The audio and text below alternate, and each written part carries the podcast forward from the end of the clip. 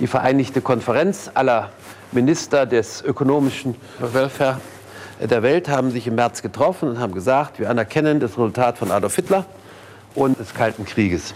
China ist die neue Produktionsstätte der Welt, also sozusagen der Topf, aus dem Gott sein Leben nimmt.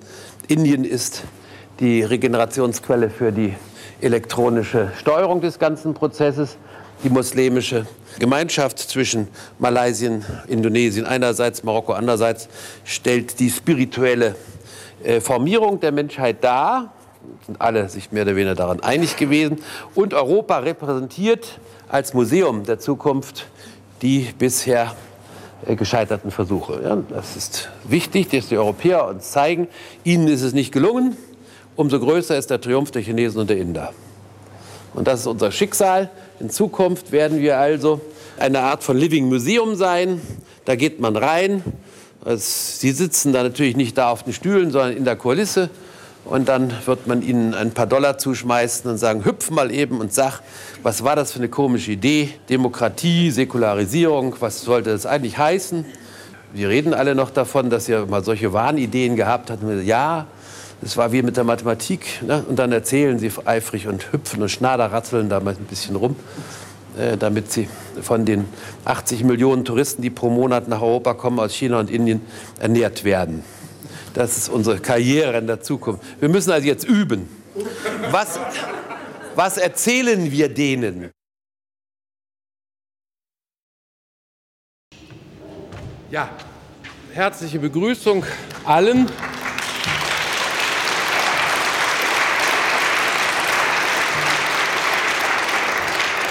Die Frage ist tatsächlich, was haben die Europäer der Welt zu erzählen, wenn denn nach dieser Prognose der vereinigten Wirtschaftsminister aller Länder im vorigen Jahr im Frühjahr in Buenos Aires äh, veröffentlicht, wenn nach dieser Prognose die Welt in Zukunft so aussieht, Europa auf jeden Fall die Rolle des Weltmuseums übernehmen wird. Und darauf wollen wir hinarbeiten, dass wir da nicht versagen, wenn uns schon weltpolitisch eine solche Rolle zugewiesen wird. Das Museum ist ja so ziemlich die einzige große institutionelle Einrichtung neben der Universität, das ist nicht ganz so eindeutig, die die Welt übernommen hat von Europa, mehr nicht. Das muss man sich klar machen. Das einzig Überzeugende, was Europa der Welt gegeben hat, ist der Gedanke, das Konzept und die Institution Museum. Völlig unbestritten. Deswegen müssen wir bei dieser Vorgabe ansetzen. Und dem dient also unsere heutige Auseinandersetzung um das Thema mit vielen der großartigen Begründungsschreiber für dieses Konzept. Ich begrüße Sie ganz herzlich, vor allen Dingen unsere Schirmherren und Schirmherren, Dieter und Sie Rosenkranz. Sie sehen gleich, das ist ein Grand Wilcher Schirm, äh, der in umgekehrter Weise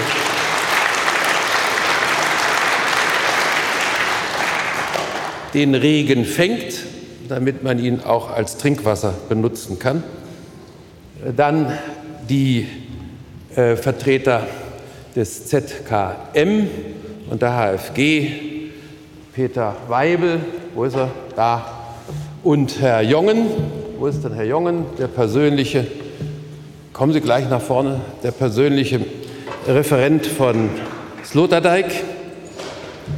Dann unsere äh, edlen Stifter Hubert Burda und äh, den äh, Markus Gatzen, ein Chefarzt aus Aachen, der sich auch an der Ausgestaltung des Programms ab April in der Hochschule in Karlsruhe für die Ausbildung der Diplompatienten einsetzen wird. Dann begrüßen wir das Deutschlandradio und danken für die Möglichkeit, über eine dreieinhalb Stunden Produktion die Ideen auch zu verbreiten. Frau Dr. Brinkmann, Frau Franzmeier und Herr Neumann. Dann haben wir natürlich dem Herrn Anders und seiner Frau Bettermann zu danken, die hier die temporäre Kunsthalle funktionstüchtig erhalten. Schließlich Jörg Steiner, mit dem ich seit vielen Jahren die Denkoperation des Zeigens und Präsentierens in den verschiedensten Formen der Öffentlichkeit nahebringe. Er hat auch für die äh, Präparierung des Raumes als einen Ausstellungsraum heute gesorgt. Gertrud Nolte, die ebenso lange uns mit den grafischen Konzepten begleitet. Linde Kapitzky, die sozusagen das Allfällige ableistet und schließlich Christian Bauer, mein Stellvertreter auf Erden, mit dem ich, er ist ungefähr 30 und hat schon eine sagenhafte Karriere hinter sich, mit dem ich gegenwärtig in heftigem Streit liege, ob das von ihm präferierte Konzept L'Amourisation à la Grandville oder meins L'Amortisation äh, das zukünftig bedeutende sein wird. Für einen 30-Jährigen ist klar, dass er L'Amortisation vorzieht. Ich orientiere mich jedenfalls professionell auf L'Amortisation. Wir wissen dann von unseren jeweiligen Partnern zu sagen, es hat sich gelohnt. Die Investition in Liebe und Unsterblichkeit ist amortisiert worden. Wir werden sehen, ob das auch zutrifft. Schließlich danken wir Andrea Kübacher, die hier nebenan, dort geht es ins Restaurant, da geht es aber auch links gleich in die Fazilitäten, also die Toiletten, äh, dafür gesorgt hat, dass auch die kulinarische Versorgung mit Museumsessen stattfindet. Das mir wichtigste Essen 1949 bis 1955 in der Bundesrepublik allgemein verbreitet an Sonntagsmittagstischen sollte leider nicht geboten werden. Die Mannschaft befand, dass das niemand mehr verstünde. Kohlroulade mit Stampfkartoffel, grünem Salat und süßer übergossener Sahne und schließlich einem Dr. Oetker Puddingpulver mit angerührter sogenannter Schokoladensoße, die aber eher wie gekochter Stiefel aus entsprechenden Filmen schmeckte. Also das hat man nicht angenommen. Andere gibt es, historisch gut begründete Museumskonzepte auf der Ebene der Massenspeisungen. Darauf haben wir besonderen Wert gelegt. Eine Form der Massenspeisung ist Ihnen wahrscheinlich allen bisher entgangen, nämlich die Speisung der zum Tode Verurteilten und die weltweit statistisch erhoben gewisse eindeutige Wünsche für das letzte Gericht haben. Und wir bieten hier ein historisch letztes Gericht an, das durch Büchner bekannt geworden ist, weil Wojcek in Leipzig hingerichtet wurde und bis in letzte Einzelheit bekannt ist, wie dessen Wunsch nach einem letzten Gericht aussah. Das alles hat also Andrea Kübacher uns bereitet. Dann danken wir dem jetzt noch nicht anwesenden, aber gleich eintreffenden Tobias Morgenstern. Er ist zusammen mit den Redakteuren von Deutschlandradio auf der Suche nach Ontoakustik produktiv geworden. Ontoakustik heißt die akustischen Wahrnehmungen, die in unserer Generation alle Assoziationen zu dem Thema entwickelten, das wir hier abhandeln. Sie kennen beispielsweise die Auslöschung eines solchen generationenbestimmten akustischen Erlebnisses, also ontoakustische Erlebnisses, nämlich die Füllung der Fugen zwischen den Schienensträngen. Solange es die Fugen gab, fuhren die Eisenbahnen. Dieses Geräusch ist das, was sich der Generation mitgeteilt hat, vor allen Dingen bei Gütertransporten Richtung Osten. Und äh, dieses ontoakustische Erlebnis der Generation ist, seit man die Schuhenfugen eben verfügt hat, seit es keine Fugenkunst mehr gibt, äh, verschwunden und wir müssen das wieder in Erinnerung rufen. So haben wir ungefähr ein Dutzend solcher ontoakustischen Quellen erschlossen und Morgenstern wird das mit seinem äh, Schifferklavier entsprechend intonieren. Dann begrüße ich natürlich alle, und das ist wirklich sehr ernst gemeint, Teilnehmer an dem Programm besoldetes, honoriertes Hören. Das heißt, alle, die verstanden haben, dass es inzwischen mehr Schriftsteller als Leser gibt, mehr Künstler auf der Bühne als intelligente Leute im Publikum, dass also die wirklich einschneidenden Veränderungen in dem System nur von Seiten des Publikums kommen können. Es war schon lange klar, dass wenn eine Hochschule Maler ausbildet und das Bürgertum als natürlicher Adressat längst ausgefallen ist, die Hochschule auch dafür sorgen muss, dass entsprechende Rezipienten ausgebildet werden, denn sonst ist das Ausbildungsprogramm sinnlos. Und Sie sind diejenigen, die hier heute, die seit 40 Jahren von uns immer wieder betrieben, seit 30 Jahren auch als bezahltes Hören durchgesetztes Programm anerkennen wollen, die also sagen, Zuhören, Zuschauen, Betrachten sind Arbeiten, zwar harte Arbeit. Man verlangt doch eine Art von Professionalisierung auf dieser Ebene, denn es macht keinen Sinn, noch so elaborierte Konzepte auf der Bühne zu präsentieren, wenn niemand da ist, der bereit ist, das überhaupt als eine Leistung anzunehmen, fähig ist, das zu kritisieren und damit entsprechend umzugehen.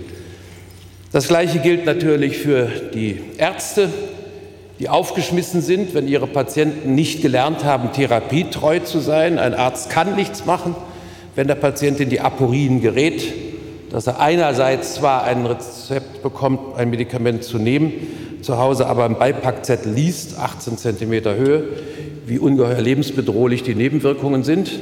In diese Aporien wird heute jeder in allen Bereichen getrieben und es ist an der Zeit, den Betroffenen klarzumachen, wie sie aus diesen Aporien rauskommen. Daher wird es eben auch eine Ausbildung zum Diplompatienten geben müssen, denn das gesamte Versorgungssystem der Medizin ist heute nur noch von Seiten der Patienten reformierbar, auch ökonomischer Hinsicht. Schließlich begrüße ich die Referenten, die Aktiven, die sich bereit gefunden haben, nicht wie üblich an einem solchen Kongress etwas abzulesen, was man eigentlich auch hätte drucken können und dann äh, zu Hause in Ruhe hätte lesen können, sondern die bereit sind, wie Piloten oder Ärzte zu arbeiten. Haben Sie schon mal einen Chirurgen gesehen, der mitten in der Operation ein Lehrbuch rauszieht, ein paar Seiten über Gallenblasenentzündung zitiert? Er kann es entweder, kann es nicht. Und man schaut ihm in der Arbeit zu, wenn er geistesgegenwärtig präsent ist und zeigt, was er ist, was er für ein Vermögen besitzt haben Sie schon Piloten gesehen, die erst in der Kanzel Grundbücher über die Ausbildung der Aviatik studieren müssen. Da würden Sie wohl kein Vertrauen haben. Da muss man wissen, was man weiß und was man entsprechend zeigen will. Und heute werden unsere Aktiven in gleicher Weise wie Piloten oder Ärzte aus ihrer Präsenz heraus das vorgeben, was zum Thema nötig ist. Generell gilt ja die Veranstaltung heute zum fünften Jahr der Erinnerung an den 24.11.1934. An diesem Tag hat Atatürk eine grundsätzliche Entscheidung getroffen, die unserer Meinung nach zukunftsbildend und maßgeblich für die Zukunft sein wird. Natürlich wissen wir, dass Atatürk ein Nationalist war und ein Chauvinist und bla bla bla bla. Wenn Sie dieses Kriterium zur Grundlage machen würden, könnten Sie nicht mehr mit Luther reden, denn er war ein ausgemachter Antisemit und Bauernschlechter, mit Kant ein ausgemachter Antisemit, Hegel ausgemachter Antisemit. Jefferson hatte Sklaven. Was wollen Sie von Jefferson noch reden, wenn er Sklaven hatte?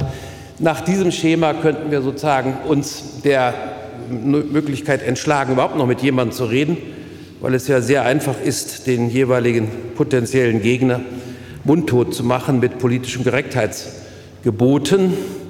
Atatürk war das alles von seiner Jungtürkzeit an, aber er hat in der letzten Phase seiner Regierung eben dieses Modell entwickelt.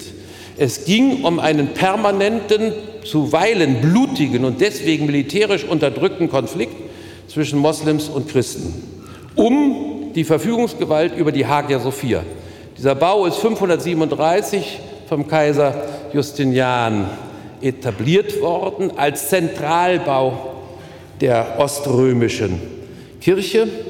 Er ist es auch nicht nur architektonisch, sondern auch institutionell geblieben.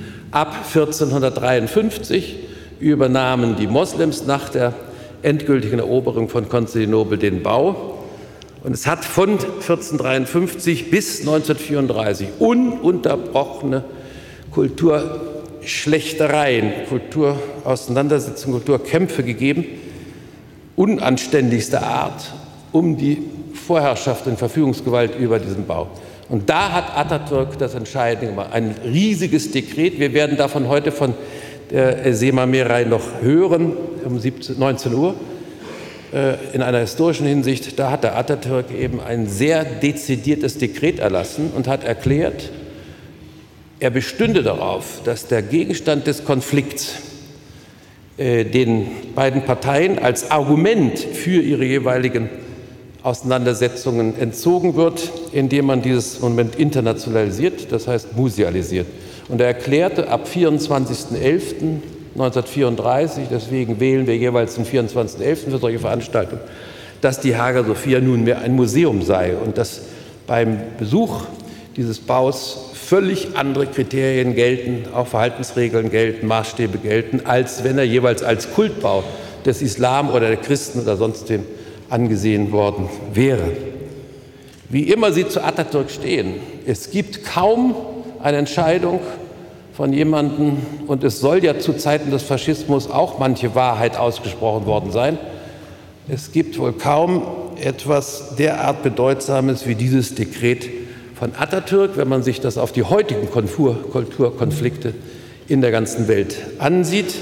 Bisher hat niemand ein besseres Konzept als das der Musealisierung zur Pazifizierung und Zivilisierung der Kulturen. Und das ist in Europa schon seit langem angelegt. Wir wollen diese Ebene immer wieder ins Gedächtnis bringen. Heute gibt es viele Einsprüche dagegen, viele Widerwärtigkeiten, die uns in Erinnerung gerufen werden. Da haben Sie ein ontoakustisches Erlebnis, von dem alle berichten, die einen Kontinent verließen oder eine Heimat verließen oder als Kinder verschickt wurden oder wie auch immer. Es geht uns hier also um harte Arbeit an den Problemen der Gegenwart in so gut wie allen größeren äh, Städten der Welt, in denen ja durch das Zusammenleben auf engstem Raum die Kulturkonflikte geradezu selbstverständlich sind und nur pazifiziert werden können, wenn man eben entsprechende Lösungen anbietet was unter anderem bei uns hier hieße, dass die beteiligten Streithammel auf beiden Seiten zunächst einmal lernten, worum es überhaupt theologisch gesehen zum Beispiel ginge. Man hat ja festgestellt, dass gerade bei denen, die Lauthalspositionen vertreten, die theologische Bildung sowohl im Islam wie im Christentum besonders unterentwickelt ist.